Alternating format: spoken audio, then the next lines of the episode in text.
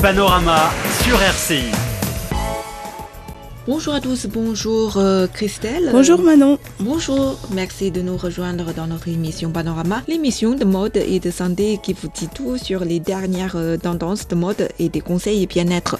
Christelle, euh, en fait, aujourd'hui, euh, on va s'intéresser à un vieux sujet, mais c'est jamais démodé, le sommeil.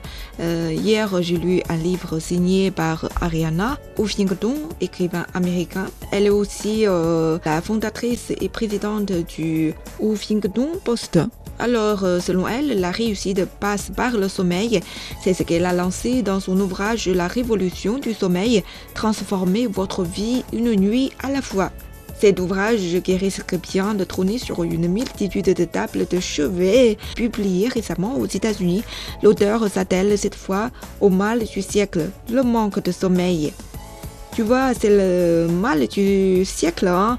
Maintenant, on peut s'assurer, hein, nous ne sommes pas les seuls qui souffrent du manque de sommeil. Et en France, c'est pire. hein, euh, D'après l'enquête annuelle de l'Institut national du sommeil et de la vigilance, 73% des Français déclarent se réveiller au moins une fois par nuit. 25% sont somnolents la journée et un tiers déclarent souffrir d'un trouble du sommeil. Dans un post publié sur Huffington Post mardi 30 mars, l'auteur a expliqué la genèse du projet qui l'a poussé à écrire euh, ce livre. Si vous tapez les mots pourquoi suis-je dans Google aux États-Unis, la première suggestion est pourquoi suis-je fatigué précise-t-elle, quand j'ai fait le tour du pays, à chaque fois quelqu'un me prenait de côté et m'avouait je ne dors tout simplement pas assez, ajoute-t-elle, érigée en fervente partisane de la réussite saine. Madame euh, Ariana euh, Huffington est convaincue que le sommeil n'est pas simplement bon pour notre santé, mais qu'il permet également d'atteindre nos objectifs de vie. Oh là là, c'est super important hein, le sommeil. Et Christelle, euh, dans ton pays, parmi des amis africains, est-ce que euh, il y en a qui souffrent ce genre de problème? Ben Oui, il y en a. hein. Des fois, euh, j'ai des amis qui me disent voilà, cette nuit, j'ai pas très bien dormi, j'ai eu un sommeil entrecoupé, j'ai pas fermé l'œil toute la nuit, ça arrive. hein. Je connais pas mal de gens qui ne peuvent pas dormir normalement ou il y a des périodes durant leur vie où ce phénomène est très récurrent. Alors, tu sais, Christelle, euh, comme euh, le sujet est très important, euh, j'avais cherché un peu sur l'internet avant de te rencontrer et j'ai vu il y a sept choses à faire avant de se coucher pour mieux dormir. C'est proposé par des spécialistes en la matière. Alors là, il y a sept gestes simples pour mieux dormir et à vous de choisir celui qui vous convient le mieux. Le premier geste à faire, stopper la lecture au bout de 10 minutes. Souvent, est-ce que tu as l'habitude de, de lire quelque chose avant de dormir? Bien sûr, avant de dormir, euh, je revois ma boîte mail, euh, je lis plus sur, euh, sur ordinateur, sur tablette, sur téléphone, bien sûr. Oui. On revoit les derniers messages avant de se coucher. Et normalement, tu prends combien de temps pour lire? Ah, ça, c'est dans les cinq dernières minutes avant que je ne ferme l'œil. hein. Euh, Avis à tous les bibliophiles, euh, euh, dévorer plusieurs chapitres de son polaire favori n'est pas le meilleur moyen de sombrer euh, dans le sommeil, euh, ni de mieux dormir. C'est souvent les médecins nous proposent d'adopter la lecture comme rituel. Comme ça, euh, on émet un signal à notre corps que Mhm. Euh, après cette dernière chose, on va vraiment dormir. Mais si cela dure trop longtemps, je me suis dit que je vais lire au, au maximum 10 minutes, mais chaque fois, je dépasse. euh, Tu dépasses. oui, ce délai, c'est souvent 30 minutes, une heure. Oula Mais si cela dure trop longtemps, Hein? la lecture perd de sa valeur, ralentit l'endormissement et perturbe le sommeil. De manière générale, hein, elle ne doit pas excéder, selon les spécialistes, 10 à 15 minutes. Au-delà, on stimule l'intellectuel et on réveille le cerveau. D'accord. Tout à fait. En plus, fait. il faut faire attention, bien choisir son genre euh, littéraire. Mhm. Faut pas choisir une histoire. Des histoires d'horreur ou bien des films euh, euh, tragiques, des histoires comme ça. Voilà. Quel est le deuxième point sur lequel on devrait euh, appliquer pour se coucher directement, pour bien dormir?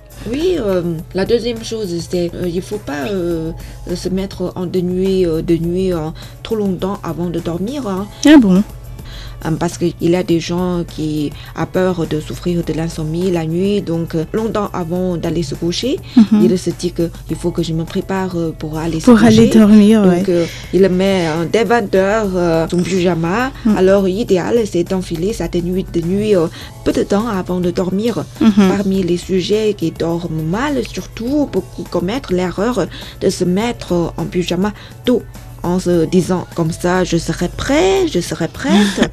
Sauf que l'on envoie un message contraire au cerveau que le signal n'est plus associé au sommeil. Parce qu'une fois on met euh, le pyjama, on va faire d'autres choses, on va Mm. regarder la télé. Regarder la télé. ouais. Euh, on va jouer avec les enfants. Mm. Euh, donc se mettre en, en tenue de nuit, ça ne va pas absolument dire que on va tout de suite se coucher. Mhm, D'accord. La troisième chose, je crois que euh, la température de la pièce a un rôle important à jouer dans le sommeil. Oui, tout à fait. D'abord, euh, il faut que je te pose une question. Oui, vas-y. Aficionado ou bien des frileuses Euh, frileuse, je dirais. Ah, d'accord, Oui. comme moi là. On est frileuse, Mhm. donc euh, on aime bien le chaud. Oui.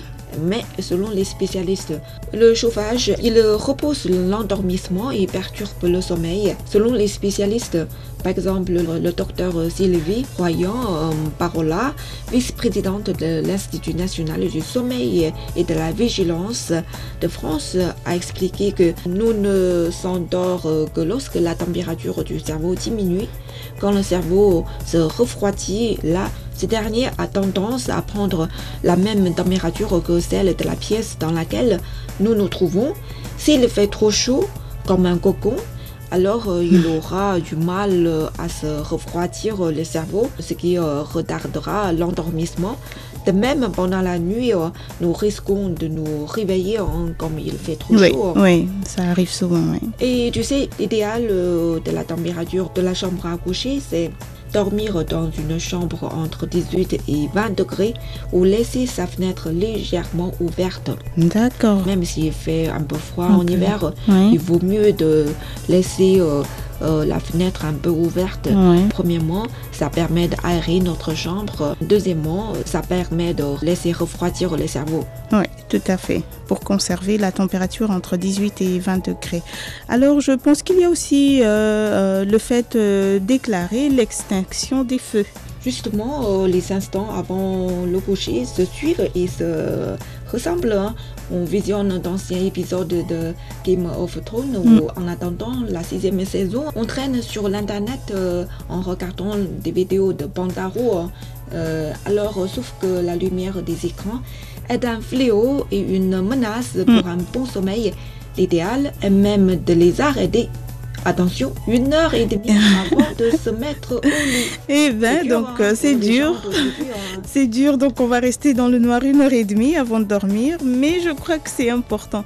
Il est aussi important de bien respirer, Manon, n'est-ce pas Oui, Avant de dormir? respirer.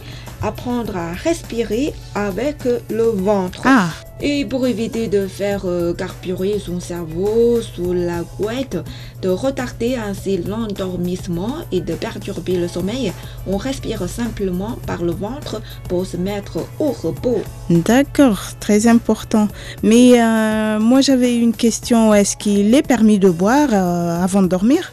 Euh, boire, euh, là, euh, on te propose de boire une, infusion de Ah. plantes avant d'aller se coucher. Mhm. De nombreuses plantes calment le corps et l'esprit avant de, avant de dormir. Par exemple, dans l'émission précédente, on a évoqué avec Mato euh, les vertus de camomille Oui. Mhm. pour une nuit profonde Mm. et un sommeil récupérateur. Le basilic, la lavande ou la traditionnelle camomille sont des atouts sommeil reconnus. D'accord, donc les utiliser. Et avant de terminer, faut prendre, euh, si tu as du mal à, À dormir, dormir, mm. il faut prendre une infusion, Une infusion. avant se coucher. D'accord. Et euh, pour terminer, est-ce qu'il faut euh, se mettre du parfum avant de dormir? Est-ce que ça peut aider? Tu peux mettre une goutte de lavande vraie sur l'oreiller ou le pyjama.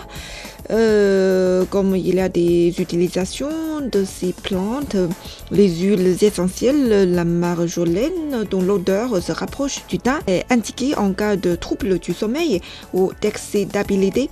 La lavande vraie, le petit grain, Euh, la rose ou encore le néroli atténuent le stress et l'anxiété grâce à leurs propriétés calmantes du système nerveux.